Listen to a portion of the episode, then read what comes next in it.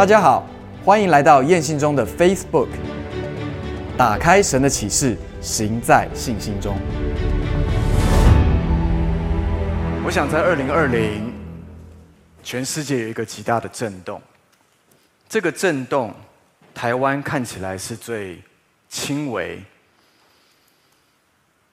但是在最轻微的过程的里面，我不晓得你是否有学到一些功课。你可以看见，二零二零这个世界已经在改变，而且回不去了。当二零二零在许多的国家的里面，它所带来的震撼。或者说，许多家庭里面的失去，而在这些过程的里面，我不晓得我们拿着恩宠跟恩典，我们会怎么样使用这些恩典跟恩宠？常常有人说富不过三代，为什么富会不过三代呢？因为有可能富二代生出来的时候，他的家庭就已经非常非常的富裕，他从来没有看过。所谓的贫穷，所以当他站在这样一个基准点的时候，他认为他的人生或者他所经历过的东西叫做理所当然。台湾，你知道吗？今天还有许许多多人借由镜头在看我们，他们到今天他们都没有办法聚会，他可能失去了他们的家人，他可能在这一次的这样的一波的疫情的里面。他们心里面是非常非常大的痛苦，但是我们是否能够把这个恩典跟恩宠常常摆在我们的心里面，告诉我们神，我谢谢你，我不会平白无故的把这个当做理所当然，而我是要把荣耀单单归给你。我还记得二零二零的最后一天，我们在这个地方走走过跨年。我看到每一个人都带着那样的一个祷告的期待、呼求，就是说，神啊，二零二一将要不再一样。我相信每一个人心里面都会有一个过了一个年，希望有一个完全不一样的翻转，希望有一个新的一个一个一个一个一个未来。但是你知道吗？其实从二零二零开始，这个世界已经不一样了。这个地已经在被极大的震动。接下来我们所面对的每一天，我们需要开始思考：神让我们在这个恩典恩宠里面的时候，是不是为了接下来？其实我们将要面对许多的挑战，而我们是否可以把这个恩典恩宠摆在我们的里面，向神献上所有的感恩？敬拜无关乎音乐，敬拜。无关乎灯光、音响，在这过去二十年的里面，因着一个很大的复兴在台湾发生，所以我们看见了一个百分不到百分之二的比率的基督徒增长到百分之六点五八，接近了三倍以上的基督徒，而这三倍以上的基督徒几乎都是从特会文化而养大的一群孩子。可能在座各位，你普遍。你都是在这过去二十年里面，你认识神的，可能在你里面很强烈的，就是在特会的里面，我们遇见神。但神好像带领我们，真实的开始面对我们的内心，因为有许多的震动来临的时候，他就试验出你的信心、你的爱心跟你的敬拜到底有多少。我记得。比如江神牧师曾经说过，当他的父亲在面对极大的疾病的时候，他说那个时候他们举起手来的赞美跟敬拜，在神面前才看为是特别有价值的。很多的时候，当我们举起我们的手的时候，我们要问我们自己：我每一次的敬拜是否有举起我的心？若是我的心没有举起来，我的手举起来也不过是鸣的锣跟响的吧，我不过也只是带来一个氛围，或者我在制造一个氛围。在过去的特会文化的里面，氛围是一个我们非常强调的东西，但是有一个背后最重要的东西启动，不应该是氛围来启动信心，而是应该是信心来启动氛围。我渴望在二十这二十年，你信主的，你不要因为在外在的环境的改变，而你就认为什么叫做神在，什么叫做神不在。很多的时候，我们以为音乐需要做到什么样的层次，怎么样的满度，我们要怎么样的灯光，我们要怎么样的音效，我们要怎么样的喷烟，所以我们才能够说神与我们同在。但是神告诉我们，他一直与我们同在。他是从昨日、今日一直到永远都不改变的神。不管你的感觉是什么。不管你有多么的觉得孤单，你有多么的觉得没有人能够帮助你，不管你走到那个干旱无水之地，神仍然是那个活水的江河。而在这样的一个光景的里面，才能够看出你的敬拜到底有多少的价值在神的面前。我们常常说 worship，worship 其实是 worthship。那个 worth 就是价值有多少？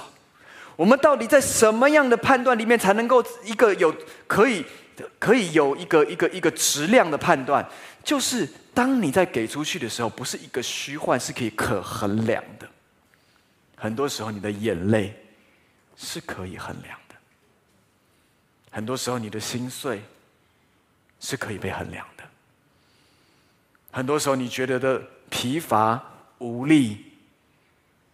是可以被衡量的，而在那个被衡量的里面，你的手在举起来的时候，那个举手就是可以被衡量的。耶稣，他不是一个没有感受的神，他里面充满了感受。如果你看到他在这地上所走的三十三年半，他怎么按照父所做的？他怎么按照父所说的？他是充满情感的神，但是我们往往用理智来认识这位神，却把我们的情感摆在非常非常里面。很多的时候，只有我们在患难的时候，我们才会从我们里面的情感里面呼求神。但是大部分的时候，每一天的生活，我们活在仿佛我们面对每一件事情的时候。我们就是完成前面的事情，所以比如说，我们都知道我们三餐要祷告，所以呢，我们的祷告会想办法在最快的速度，因为重点是要吃饭。很多的时候，我们没有真实的来到这位神的里面敬拜，是当我们看见神所供应我们的，如同主祷文里面所说的，今日的饮食赐给我们。我知道耶稣，当他拿着五饼二鱼的时候，他那时候的真心的感谢，注谢了，拨开，喂饱了五千人。原来真实的感恩，是可以把有限的变成无限的。但是很多的时候，我们太轻看了神给我们的恩典跟恩宠，我们反而把无限的变成了有限。如果我们要常常问我们自己，我的信仰到底是什么的时候，如果我的信仰只是需要在这样的环境、这样的灯光，或者需要怎么样的演讲者，或者需要怎么样的带导者，那才是我信仰的根基的话，那么或许二零二一要开始面对的挑战，并不是我们每一个人能够真正承担得起。二零二零。神已经借由这一个到今天都还没有停止的疫情，在告诉我们，人的生命是多么的脆弱，人所拥有的是多么的有限。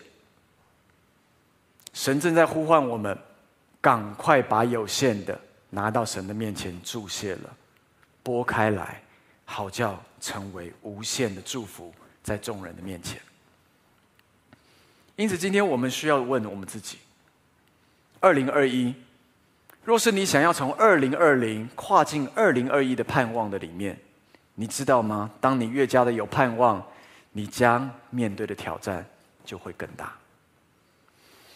这个地黑暗的权势，并没有因着二零跨到二零二一有任何的缩减，反而你看到这地的呼求，甚至所有的大自然，甚至所有的万物都在呼求一件事情，就是神的种子可以兴起来。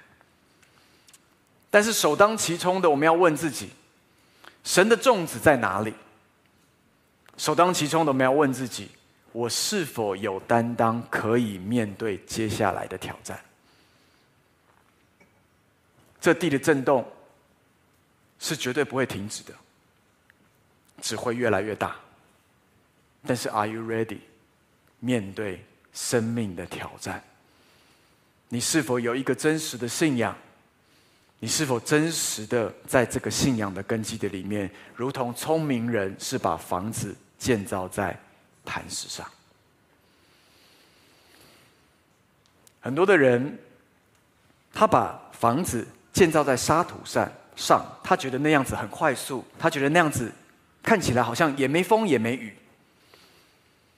但是你要知道，没风没雨只是现在你所认为的，但是当风雨来的时候，就会验测验出你的房子到底在哪里。因此，今天耶和华看人不像人看人，人是看外表，但耶和华看的是内心。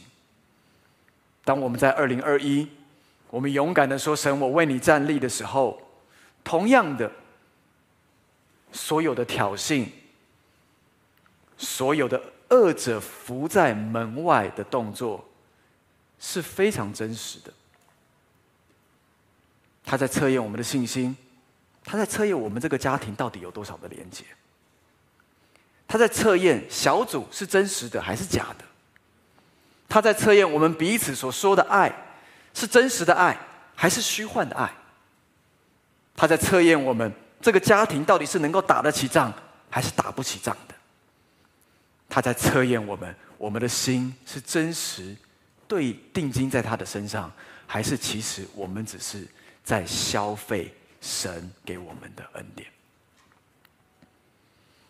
当今年我们要来对齐神的时候，或者我们说我们要跟人对齐的时候，我想神其实在圣经的里面，他给了一个非常非常美的一个画面给我们看见，就是他在被卖的那一夜的前这这一天的里面。他做了蛮多的事情，被记载在圣经的里面。当他知道他生命的命定要达成的时候，他知道那个是他生命来到这个地上最重要的呼召。但是那个呼召所要面对的第一件事情，他需要面对死亡的打击。当他在面对他进到他生命里面最深的命定，他知道这是父要交给子的工作，而子在这个时候。他用尽他生命的力量，在克西玛尼园里面痛苦、哭泣。或许每一个盼望都需要经过火的历练，或许每一个信心都是需需要经过试验，因为唯有被试验过的东西，它才是真正有价值的。所以，当时耶稣在被卖的那一夜的这一天的里面，他做了一个非常非常长的祷告。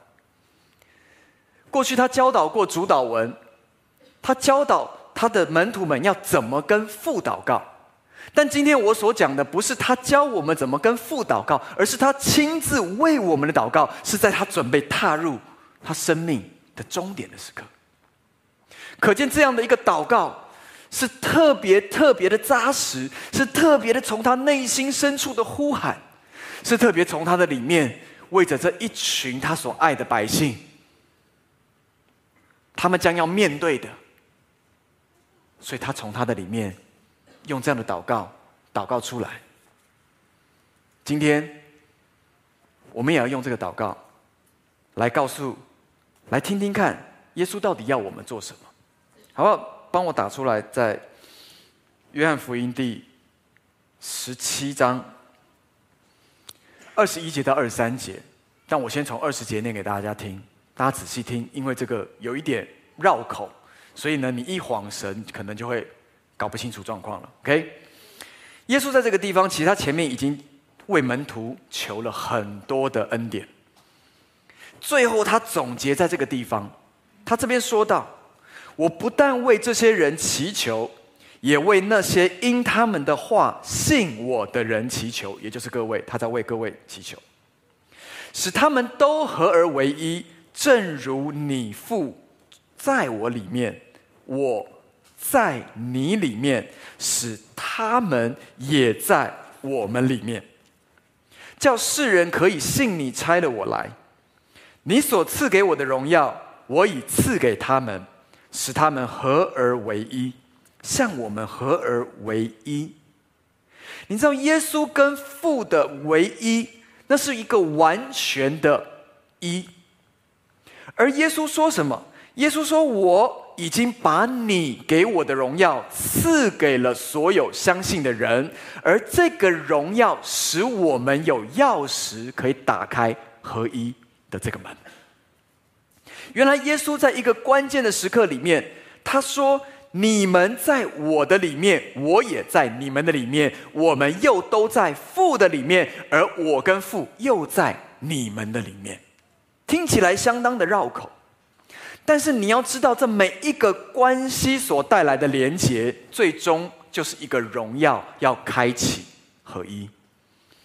因此，耶稣在这个祷告里面又再说了一次，到二十三节这边说到：“我在他们里面，你在我里面，使他们完完全全的合而为一，叫世人知道你差了我来，也知道你爱他们如同爱我一样。”你知道这样的一个祷告，其实是周爸爸在过去这么多几十年，他一直在传讲的合一。原来这个合一在耶稣的里面是何等的重要。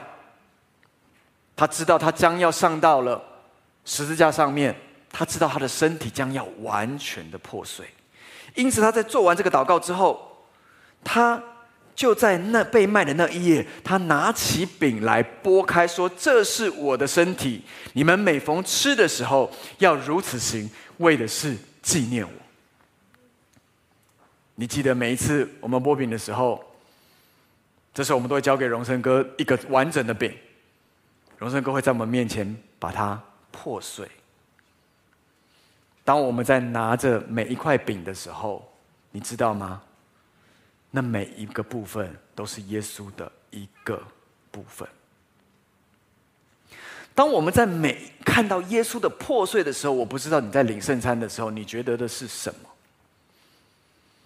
但耶稣知道，当他要这样破碎的时候，那是他生命里面极大极大的挣扎。他跟父已经是完全的合而为一了，但是他竟然还做了一个祷告。下一段经文帮我打出来好吗？耶稣对他们说：“我实实在在的告诉你们，只凭着自己不能做什么，唯有看见父所做的，子才能做。父所做的事，子也照样做。你知道这位儿子，他跟父完全的连结，以至于他没有了自己。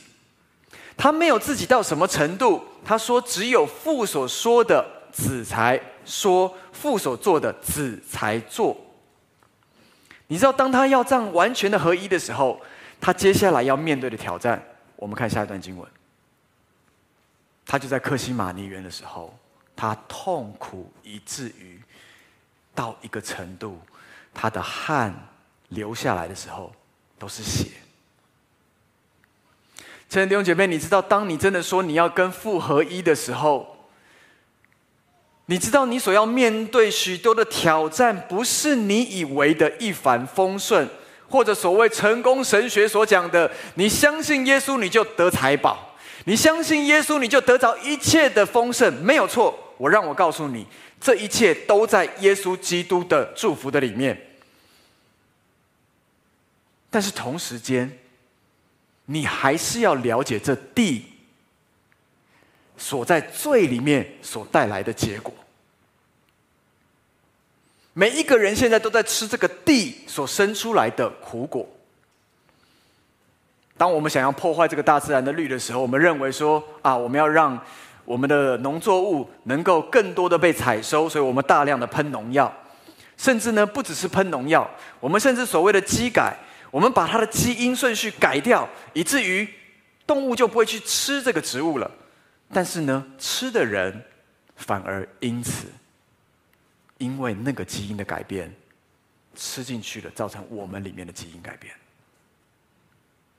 所以，当人自以为聪明，自以为自己很有智慧，自以为可以掌握这世界的一切的时候，也是这一群自以为聪明的人带来这地的反扑。这个地，今天。他一直在反扑我们，不管你知道还是不知道，你正在被反扑当中。所以，当大家开始强调我们不再用基改的黄豆，我们现在要回到原来的黄豆的时候，让我告诉你，你已经不晓得喝了二十年的基改的黄豆在你的身体的里面。当你看见了许多的人告诉你说：“啊，赶快要去吃有机的。”当然，我告诉你。在有机的商店的里面，其实还是充满着农药。它只是农药的成分的程度没有达到一个标准，它就被称为有机，而不是说它没有用农药。当人自以为聪明，开始想要对这个地带来一个利益在自己身上的时候，其实我们就破坏了这个大自然的律，而那个律反扑过来的时候，以至于耶稣要付上代价。你知道吗？耶稣说只说父所说的，他只做父所做的。但是其实他走到他生命的一个关键点的时候，他非常的痛苦，因为那个痛苦也是他生命的呼召。这个呼召就是他必须要死在十字架上面。他在客西马尼园的时候，他稍往前走，俯伏在地，他祷告说什么？他说：“我父啊，倘若可行，求你叫这杯离开我。”这杯是什么？这杯是个苦杯，这杯是一个死亡的杯。然而，不要照我的意思，只要照你的意思。耶稣为什么需要彻夜的祷告？因为在我们的肉体的里面，我们生命的里面，我们渴望的是神呐、按照我所想的。但是神说：“那你愿意相信我的意念高过你的意念？”我的道路高过你的道路吗？原来完全的降服才是真儿子。原来完全的降服才是真的儿子。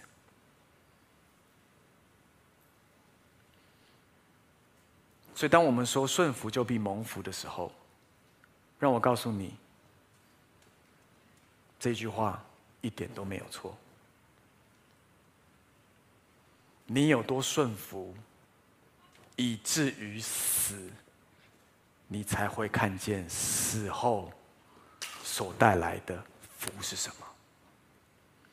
难怪圣经上面说，一粒麦子若不落在地里死了，它仍旧是一粒；但死了之后，会结出许多的子粒来。耶稣他知道，但是耶稣说：“倘若可行，父爸爸，我知道你爱我。”爸爸，我知道你爱我。倘若可行，可以不要让这件事情发生吗？倘若可行，可以让你的旨意改变吗？但是不要照我的意思，照你的意思。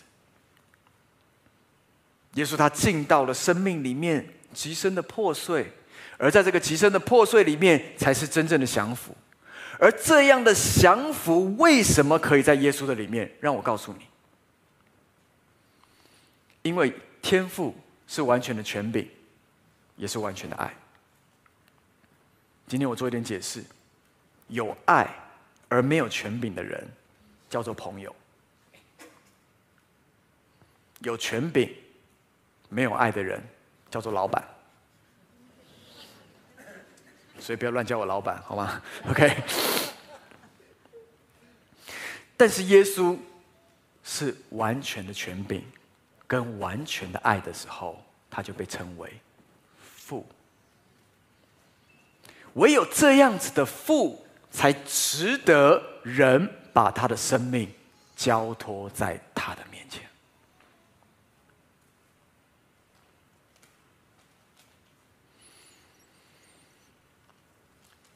我们常常在会后的服事的时候，我们会为许多人祷告。常常我最常祷告到的，是许多人会说：“信宏哥，我听不到神的声音，我不知道前面的道路是什么，我马上要面对考试了，或者我在面对我的工作，我在面对许多转折，我听不到神的声音。我以前我都非常努力的为他们祷告，甚至我听到什么我就告诉他们什么。但是今年开始，我开始做一件事情，就是我不告诉他们我听见什么。”而我为他们祷告，是用 sozo 的方式，是那你听见什么？那你可能会非常的 confuse，就是他明明就已经听不到了，他就是来找你祷告的，结果呢，你还要他自己听。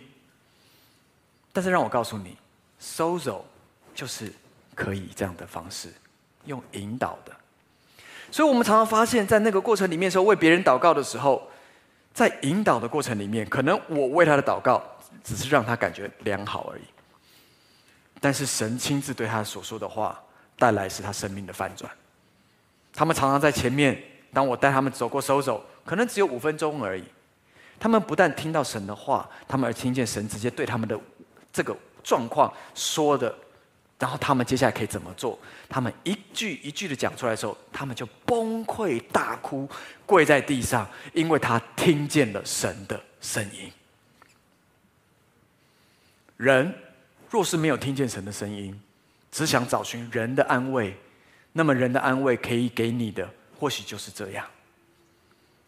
但是当人可以寻求神的声音，那么让我告诉你，神的声音里面不只是安慰、造就、劝勉，他还有清楚的方向。所以当今天我们会后一样是会为各位来祷告。但是在这个祷告的过程里面，我期待你带着一个更大的信心是：我不是请求这个人、这个牧者为我祷告，告诉我要做什么，而是我带着一个极深的渴望，如同维林传道今天所分享。今天晚上，你是否带着一个极深的渴望，就是神，我要来遇见你，我要听见你所说的，以至于我的信仰不再只是一个我听别人说的，而是我真实听见神说。所以，当我们看见原来要对齐，其实是一个非常困难的事情，因为人从堕落开始之后，人就没有想要对齐。但是耶稣他为什么对齐神？因为他知道这个父是完全的权柄，也是完全的爱，所以他愿意完全降服，以至于死。他知道父的良善永远是他的第一顺位。因为他知道这位神的属性，以至于他可以勇敢的去面对他生命的挑战。今天要对齐是要付上代价的。当我们看见耶稣，他当他说要对齐的时候，你看看他所付上的代价是何其的大。但当他一对齐的那一刻，整个。这个世界全部开始被翻转。这不只是这个世界被翻转，不只是人类的历史被翻转。今天你我可以脱离罪的捆绑，也就在耶稣决定要喝那杯开始。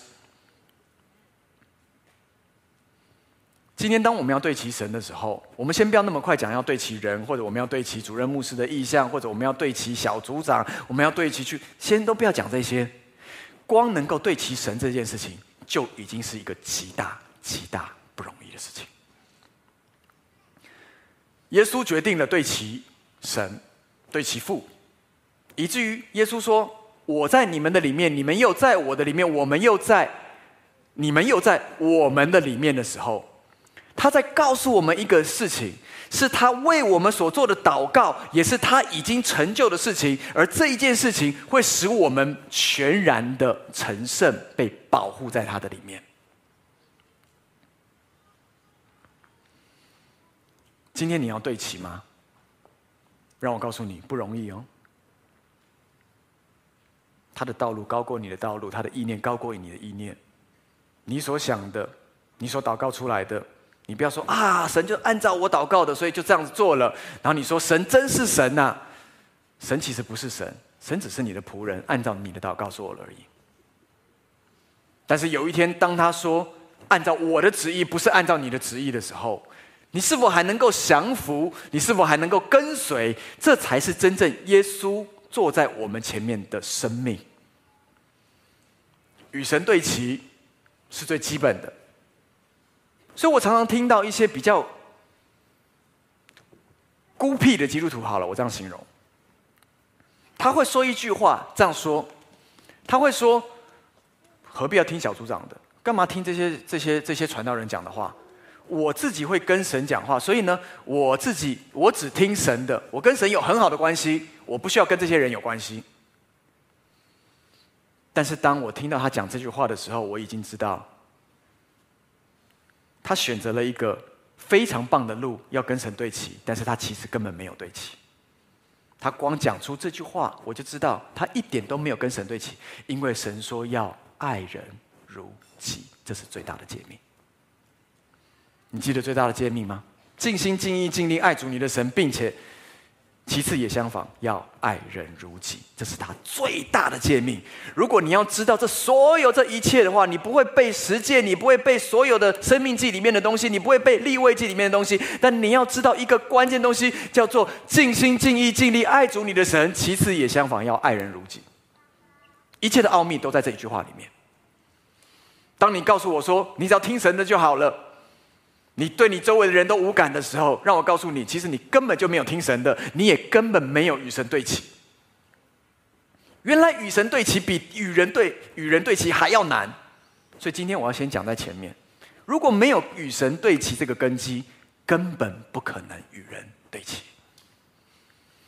所以当我们这一季我们要讲对齐的时候，我想要把这个对齐讲得更深入，我希望能够更深的浸泡在这个对齐的里面，是耶稣跟天父圣灵他们早已经有一个合一的关系，而今天因着耶稣基督他所付上的代价，他把我们带进到这个关系的里面，因着他去上到十字架，以至于他可以借由他我们，因此耶稣说什么？我是道路、真理、生命。所以今天你其实你是践踏着他。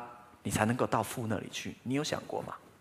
他是道路，你是走着他的身上的血，走在他身体上面的所有的鞭伤，以至于你能够到父的那里去。其实你是在践踏耶稣所付上一切的代价。那么，请你在走过去的时候，你稍微要 aware 他付上的代价，而不要觉得这叫做理所当然。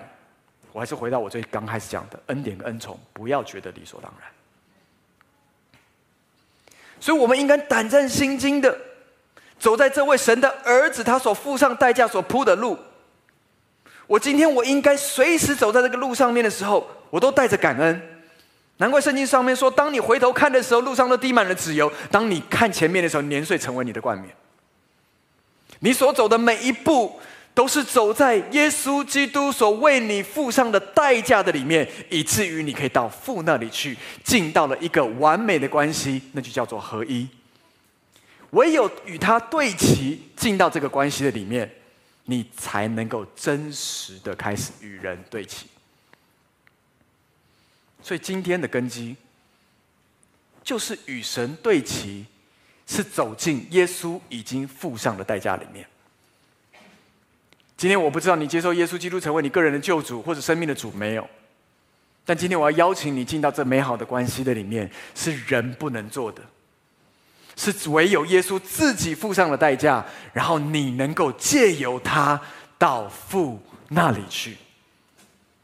如果这件事情成了，我们也走进这个关系里面了，我们现在才开始讲下一个。所以对第一个我刚讲的重点是对齐，是听见神的声音。进入到合一的关系里面。第二个，对齐是一种秩序。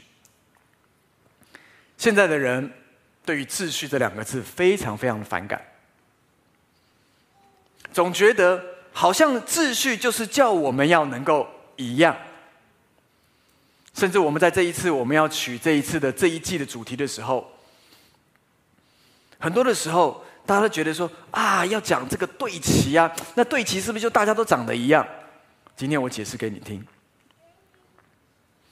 我记得我在当兵的时候，我十八岁进去当兵，因为当时我是提前入伍。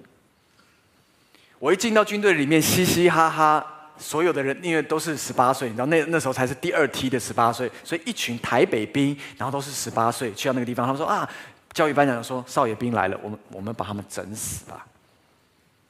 所以呢，我们还在一个不知状态的下面，还在那边嘻嘻哈哈的时候，然后呢，每个人坐下来，三刀就变光头，然后我们就哈哈，你光头好丑啊！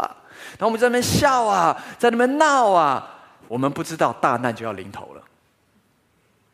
我们还在活在一个死老百姓的个的的概念的里面，我们不知道接下来将会生不如死。所以就在那一天。当我们开始穿上军装，当我们开始头发剃掉，当我们开始那一天说，从今天开始你没有名字，你只有代号的时候，我们才开始发现，原来我开始没有位格了。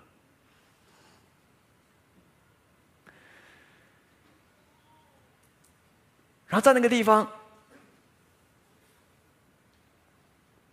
从吃饭到洗澡，我们就看到了。吃饭就听到哇，大家一饿了一整天，然后坐了火车，然后到了这个地方，然后吃饭，赶快哇，看到这么好吃的东西，大家拼命抢啊！你知道吗？当没有秩序的时候，就会有一种秩序出现。那个铁盘子就开始飞过来，教育班长就直接看到哪一个就就像射飞镖一样，就啪打在，然后血就流出来。血流出来的时候，秩序就出来了。马上哦，片刻安静到没有声音哦，没有人敢再谁去夹菜，没有人夹菜，全部都做得好好的。本来都还在那边，全部做得好好的，秩序出来了。难怪人这么不喜欢秩序。这到了晚上，说我们要洗澡。我们早就做好准备了，因为我们看过军教片，对不对？报告班长有看过吗？离你们太远了，所以你们没看过。我是有行前训练过，所以先看完报告班长才去当兵的。所以我知道，哇，洗澡三分钟要完成，所以非常快速。结果我们在冬天里面进到那个里面，然后每一个人都哇还在那边第一次脱光在所有人面前嘛。对不对？然后所以呢，就是在那边哇，尴尬啊，在那边就在尴尬的时候，肥皂才抹到身上，水再喷出来之后，然后里面就闹哄哄说：“哎，你得让我快一点啊，不然来不及了。”就在这时候，班长说：“还要吵是不是？还有声音是不是？剩下三秒钟，全部出来集合。不管你有穿没有穿，你肥皂在你身上还是没有在身上，出来！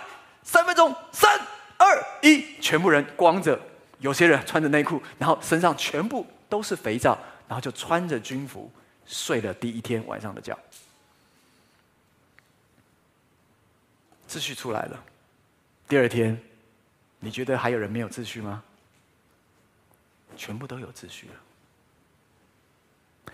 你知道吗？有一种秩序，是当有一个集权政府来到我们当中的时候，他掌控我们，以至于我们进到秩序里面，那个才是你不要的秩序。但是神早就先给人了一种秩序，是从你里面的良心跟圣灵的感动，会让你想要各就各位，与你周围的人开始对齐。你知道那是圣灵的呼唤吗？你说我懒得理你，圣灵，我懒得听你讲的，没有关系。你知道吗？神永远是最温柔的。但是呢，当神的温柔过去之后，不是过去哦，他一直温柔都在哦。但是呢。就会有另外一个强权来了，就是你不想要的那个黑暗势力。当神给你机会的时候，你没有选择走在那个自我管理面的时候，就会有人来管理你了。我们家弟弟很可爱哦，我们家弟弟就是从小我在训练他这件事情。我说，他每次做错事情呢，我就会说：“弟弟，你会学习管理你自己呢，还是需要我来管理你？”当你会管理自己的时候，我绝对不会管你；但是当你不会管理你自己的时候，我就会来管理你了。结果他被我管过一次之后，他就知道他再也不想要我管他了，因为我拿起杖来，就会让他知道，当我管的时候，你就知道后面背后的代价有多大。但是，一般的人常常就是在一个不知道如何管理自己，然后也不想要别人来管理他。就在这样一个世代的里面，是一个非常冲突的世代。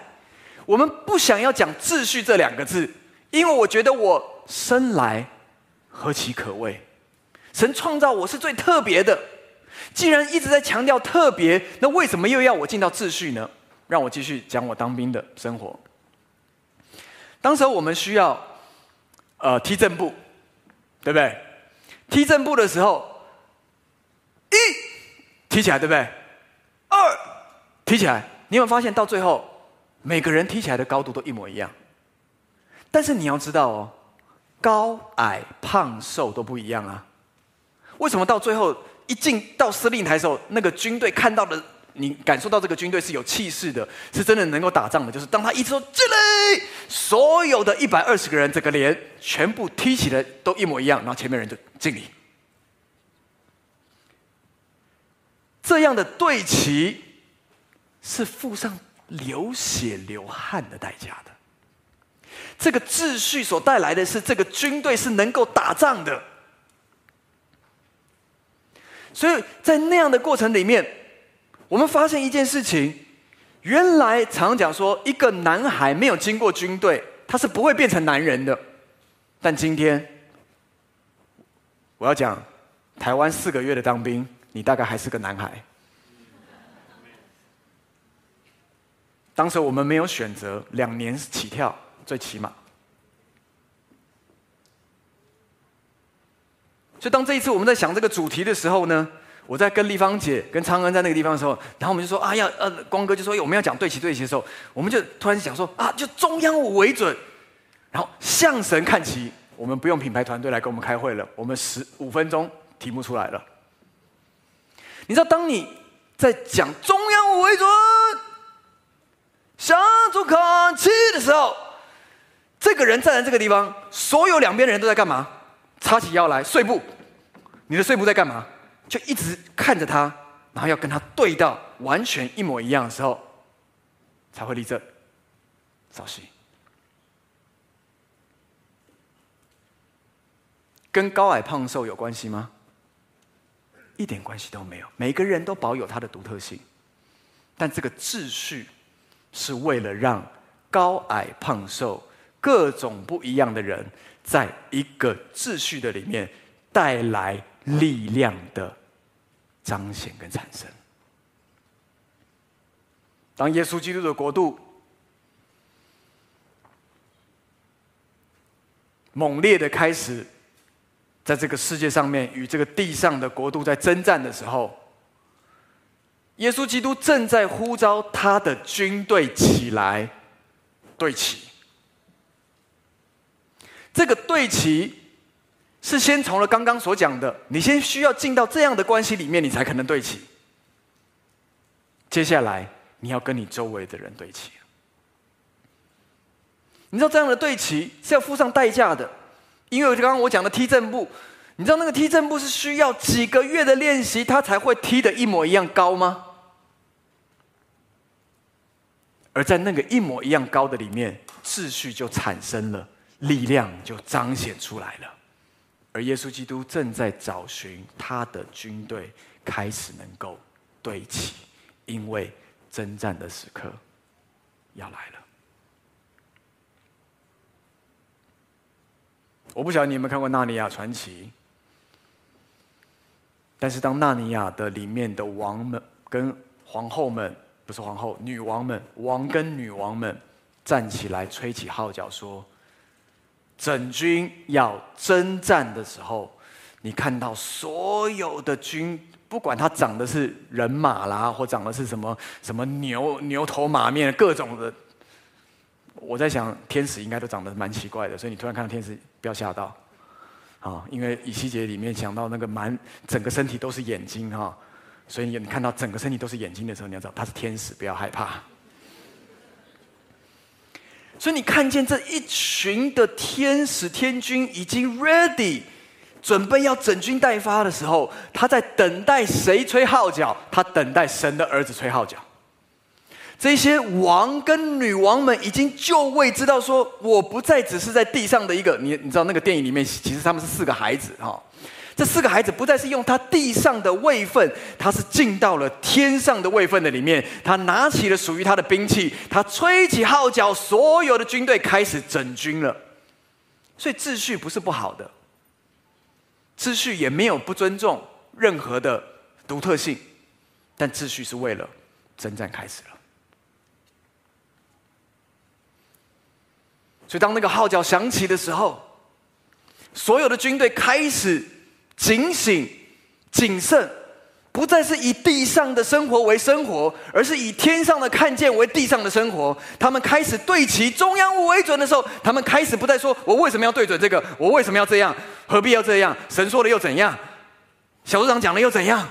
而是说马上开始对齐，因为在战争的时候已经没有时间说为什么要这样。在战争的时候的炮火。猛烈到一个程度，是你必须要赶快听你周围的人，然后你彼此对齐，你才能够打这场仗。所以，当那个对齐的过程里面，我们发现一件事情：今天基督徒其实跟这世界上面的许许多多的人，其实没有太多两样，你知道吗？我们仍然自私，我们仍然自我为中心，我们仍然是一个消费者的心态来到教会。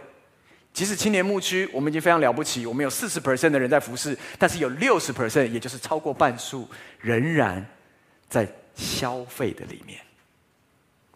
我们在消耗那四十 percent 的人，我们没有参与在这个家里面，我们是有坐在这个地方听讲道没有错，但是呢，我们在消费这一群现在在每一个岗位上面的服侍同工。但是今天。号角响起的时候，你会怎么样回应神？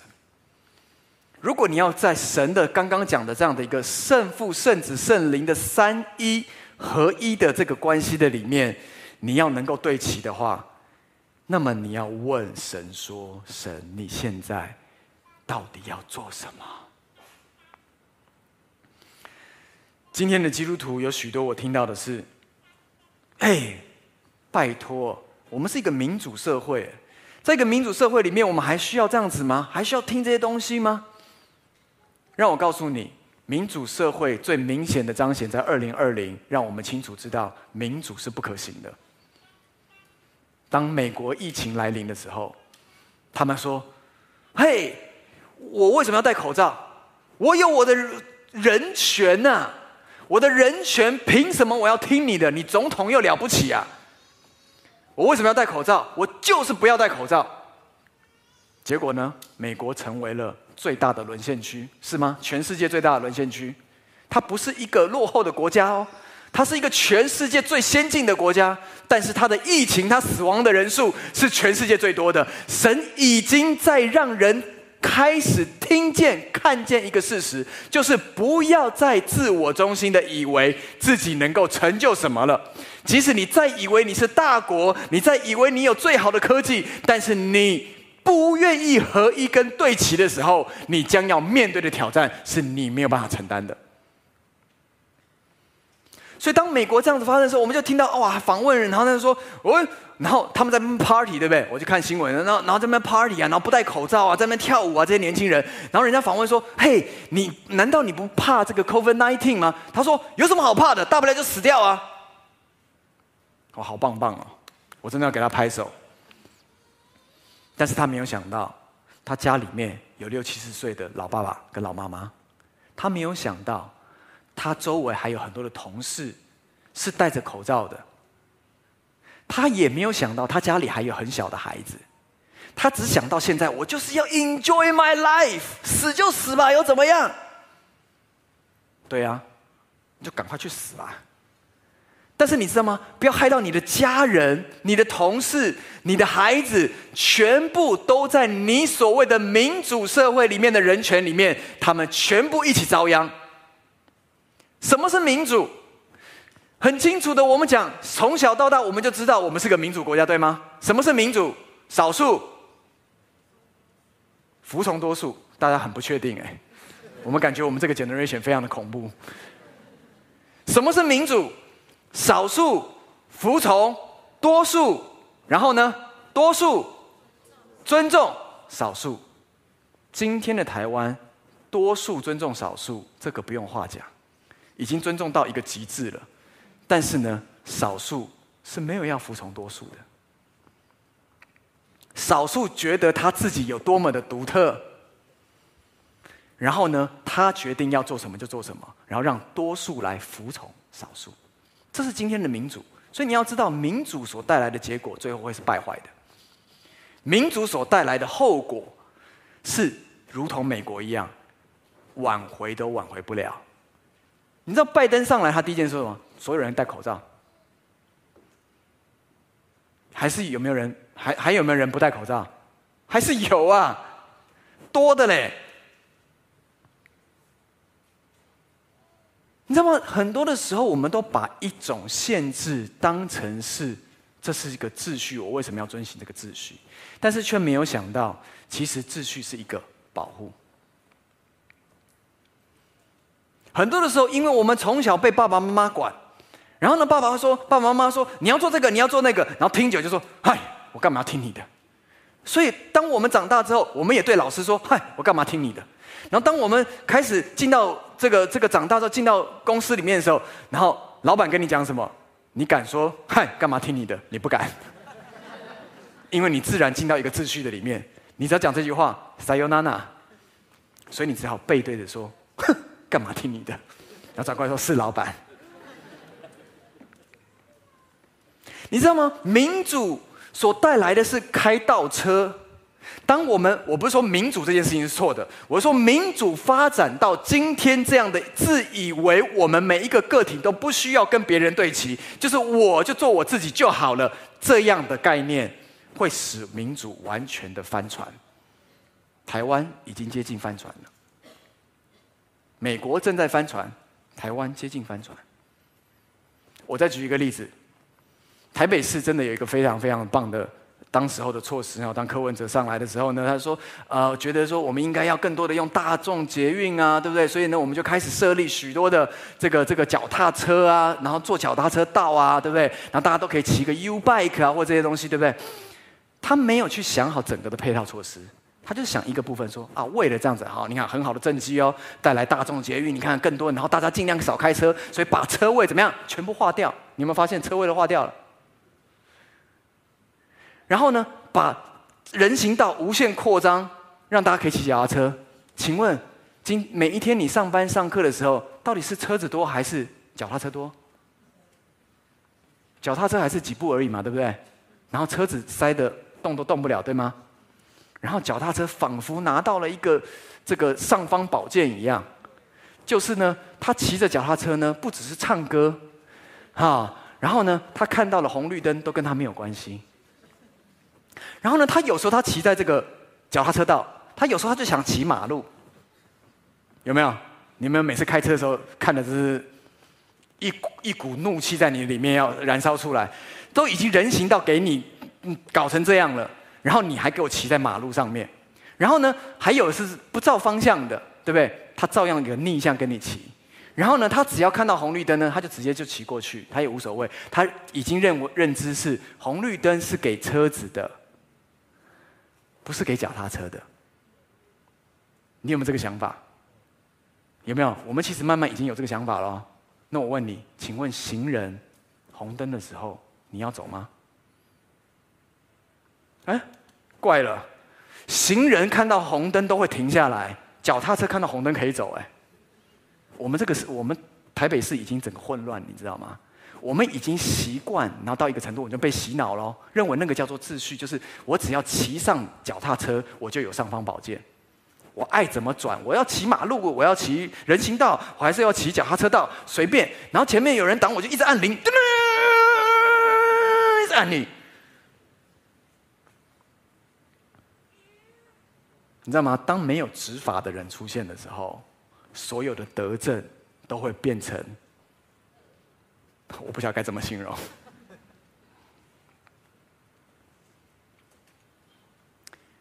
你知道吗？过分的民主，强调每一个人拥有多大的权利，这件事情，以至于没有办法对齐。天国文化过去我们所栽种的，也在告诉你你的独特是什么，也在告诉你你所被赋予的赋能是什么。但今天我要跟你讲，所有的被赋能最后是要对齐的。如果我们没办法对齐，那么今天耶稣的祷告就破局了。他在上十字架前，他所说：“我赐给你的荣耀，以至于你们可以在我的里面，又在父的里面。”这件事情就破局了。若是教会这个社会、这个国家里面唯一一个可以对齐的单位，而不愿意对齐，而不断的强调自己有多么的特别，而认为跟别人对齐是一个很丑陋的事情的时候，那么你知道，当你不愿意在神说。你可以管你自己的时候，你最好管理你自己，免得我把你交给另外一个权势管理你的时候，那么那个权势所管理你的，将会让你非常的对齐，但那个对齐是在恐惧的里面。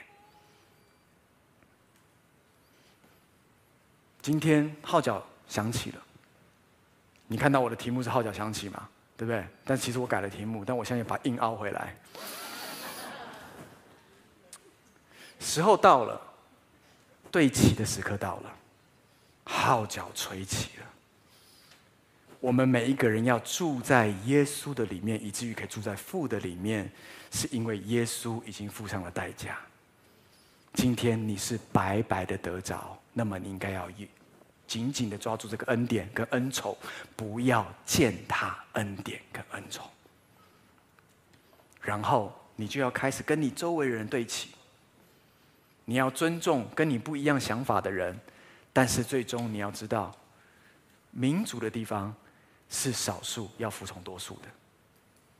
但今天我们又站在神的国度里面的时候，让我告诉你，民主在神的国度里面是不 work 的，神主才是 work 的。当我们把神摆在我们的 center、我们的中心的时候，我们才有办法对齐。而神主才是这个世界的拯救。因此，教会，我们是否能够继续往前挺进？我们是否能够跟着约书亚去得地为业？当哲恩哥成为主任牧师，他说：“让我们一起去走一条从来没有走过的路，这条路是一个全新的道路的时候，我们是不是能够像约书亚当时候那一个世代的军队，都跟约书亚对齐？他们没有说：‘我为什么要跟约书亚对齐？’”约书亚又不像摩西一样那么厉害，那么你知道那个时代已经死去了，你记得吗？摩西的那个时代就是在讲这些的。我们为什么要做这些事情？那个时代都死去了，但是有一个新的时代出来了。这个世代是说，我们都要跟约书亚对齐。所以或许今天我按照整个讲的，教会不在乎人数。很多人可能会说：“哎呀，拜托牧师，你是全台湾最大教会，你当然就这样讲。”没有没有，我今天跟你讲，教会不会在乎人数，在乎最后有没有三百个勇士可以打仗。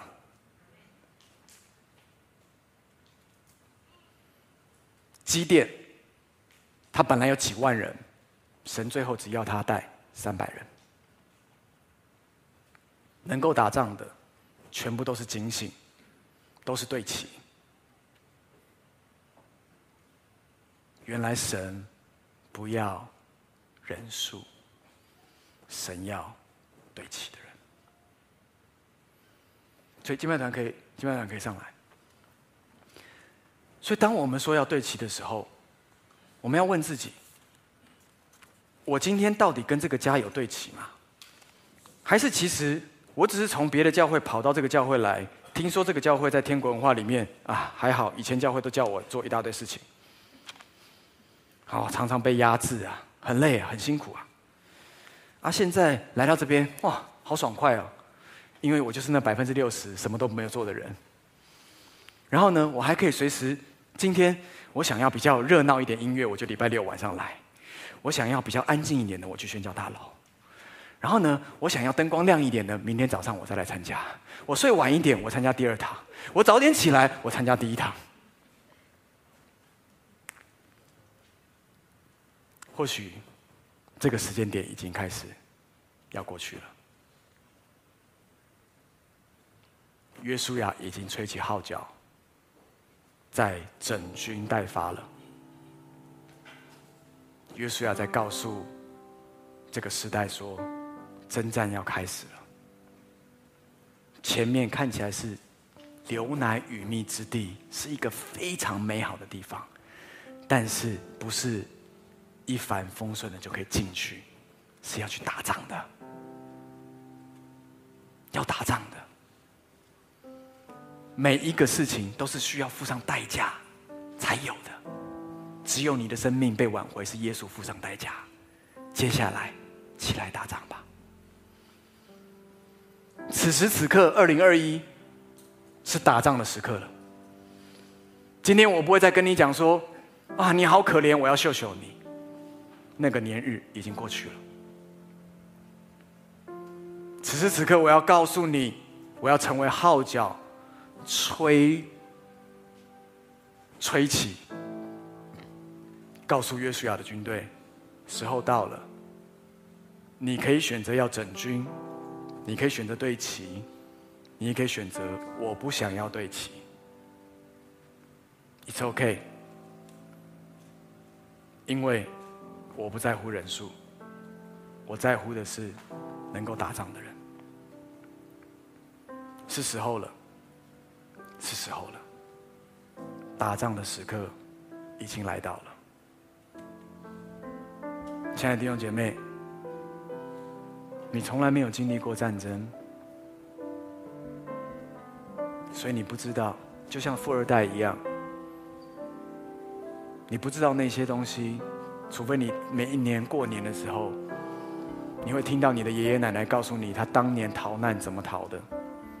所有的黄金全部要绑在身上，甚至到他们年老的时候，他们身上都还是绑了一条。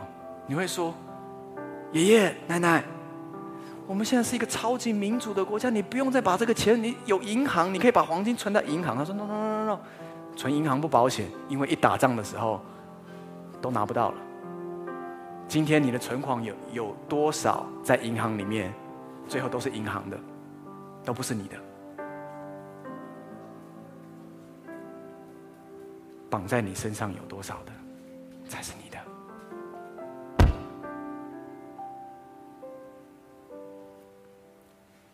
你说，兄哥，你每次讲到的时候，你在发预言，然后事情都发生，所以你是不是跟我讲说，接下来要打仗了？没有，我也不想要。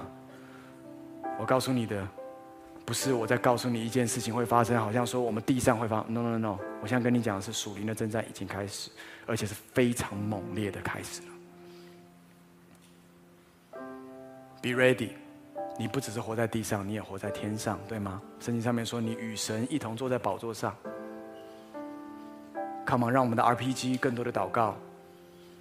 这个更多的祷告是让神的国彰显在我们的生命当中。战火虽然猛烈，但是神的保护会更加更加的猛烈。我们需要祷告，我们需要合一。我们需要真的让世人怎么认出我们是从耶和耶稣那边而来的，是因为我们的合一。因此，今天我们不在乎我们的人数有多少，我们在乎的是我们到底看彼此是否是家人，我们是否在家人在这样的一个关系里面彼此深深的连结，我们是否能够在家人在这个连结的里面彼此常常纪念，让我们常常为彼此纪念吧。让我们的手常常按在我们周围的人身上吧，让我们总是慷慨的，不是只是把奉献给予而已，我们也常常要慷慨的把我们手按在病人的身上，把我们的手按在那些有需要的人身上，把手按在那一些正在面对困难的人身上，让我们不要吝啬为他们祷告，与他们一同站立，因为当你与他们一同站立的时候，你会发现有一天，当你要征战的时候，别人也会为你站立。这叫做家庭，因此，今天我要跟各位及网络上面的朋友们说，不要再跑教会了。你如果认定这个是个家，你就好好委身在一个家里面。在一个家里面，代表的你就是要做家事，你就是要付上代价。你不要再强调个人的主义、个人的英雄主义，而你是说，当我知道我是谁的时候，我更想要来服侍我周围的人。因为圣经上面说，唯有降为卑的才会升为高。要成为领袖吗？降为卑，成为众人的仆人，服侍所有的人，那么你就会被神升为高。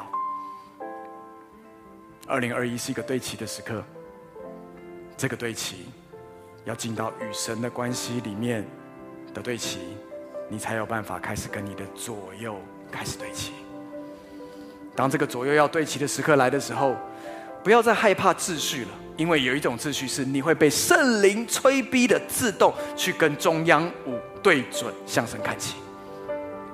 你不需要别人鞭策你，而是你会在你里面会有个声音说：“我现在需要跟我的家对齐了。”我想要跟这些人对齐了，因为我知道这是一个家。我要跟哲哥对齐，我要跟光哥对齐了，因为这个时刻已经不一样了。以前我们可以有彼此之间的想法，但是现在此时此刻已经不是彼此之间的想法的时刻了。现在是约书亚要征战的时刻，所以约书亚，你说话吧，你一说话我就跟上。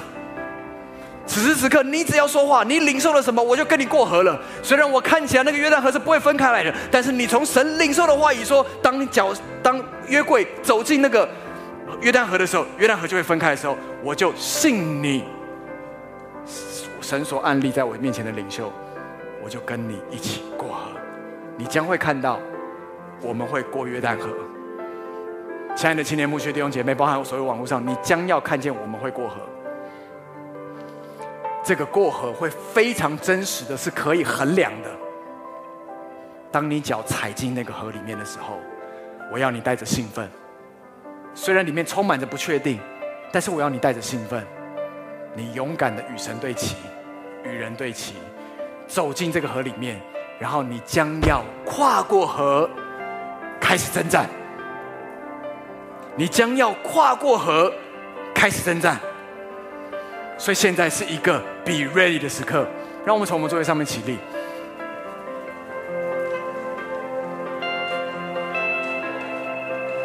只渴望与你同在，再次彰显在这里。我只想要与你同在，再次彰显在这里。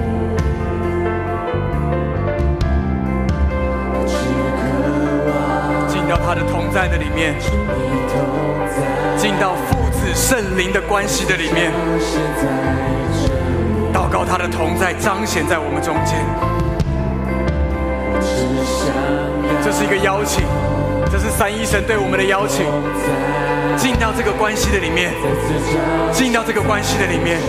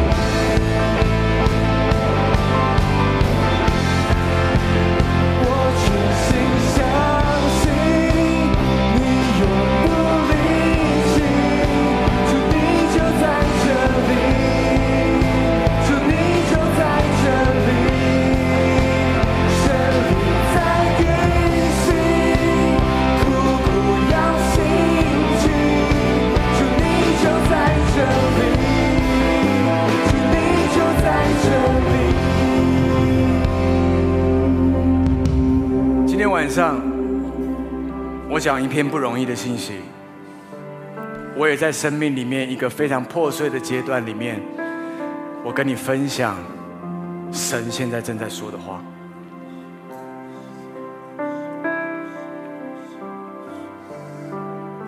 时刻到了，是整军的时刻。不只是我们与神对齐，我们也要与人对齐。此时此刻，神正在呼召他的军队，也是他的孩子们，起来征战了。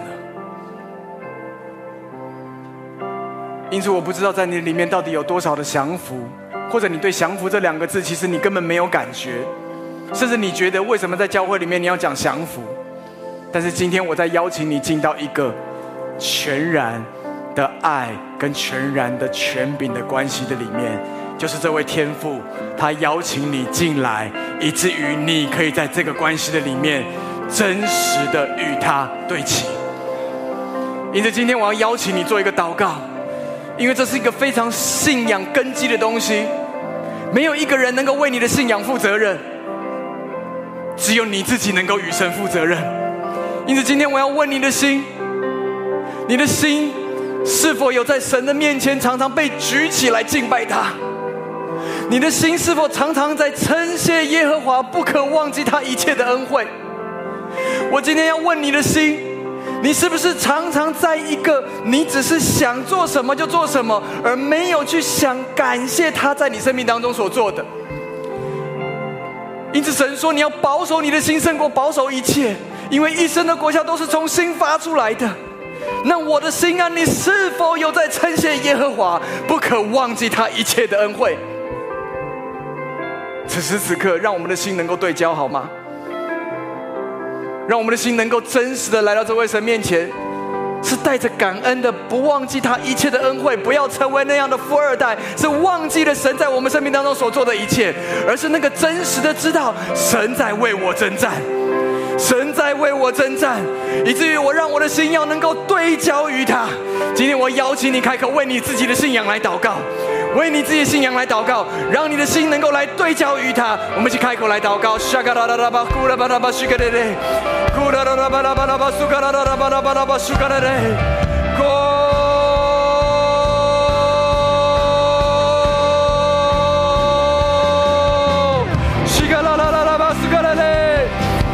시가라라라바라바라바라바라바라바라바 시가라라 구시가라라라바 수그로 불그라바 시기레레 수가라라바라바라바 시가라라바 수그라바 시기레레 고 시가라라라라바라바라바라바라바 시가레레 고 让你的灵兴起来，让你里面的人兴起来。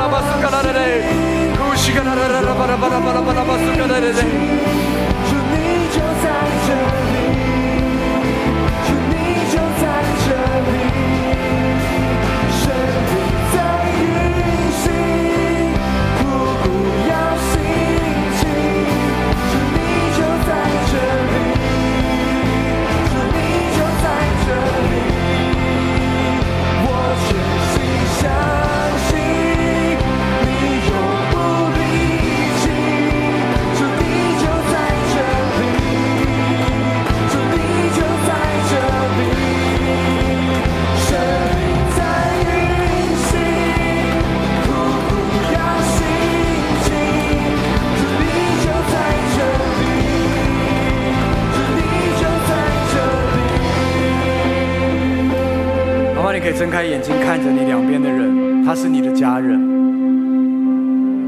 你知道有时候讲家人讲多的时候，其实是无感的。但是家人是什么？就是在你需要的时候会扶你一把的，叫做家人。你会真实的在乎他们的感受，然后你知道你绝对不会被抛弃，因为你有家人。耶稣基督来到这个地上，就是在找家人。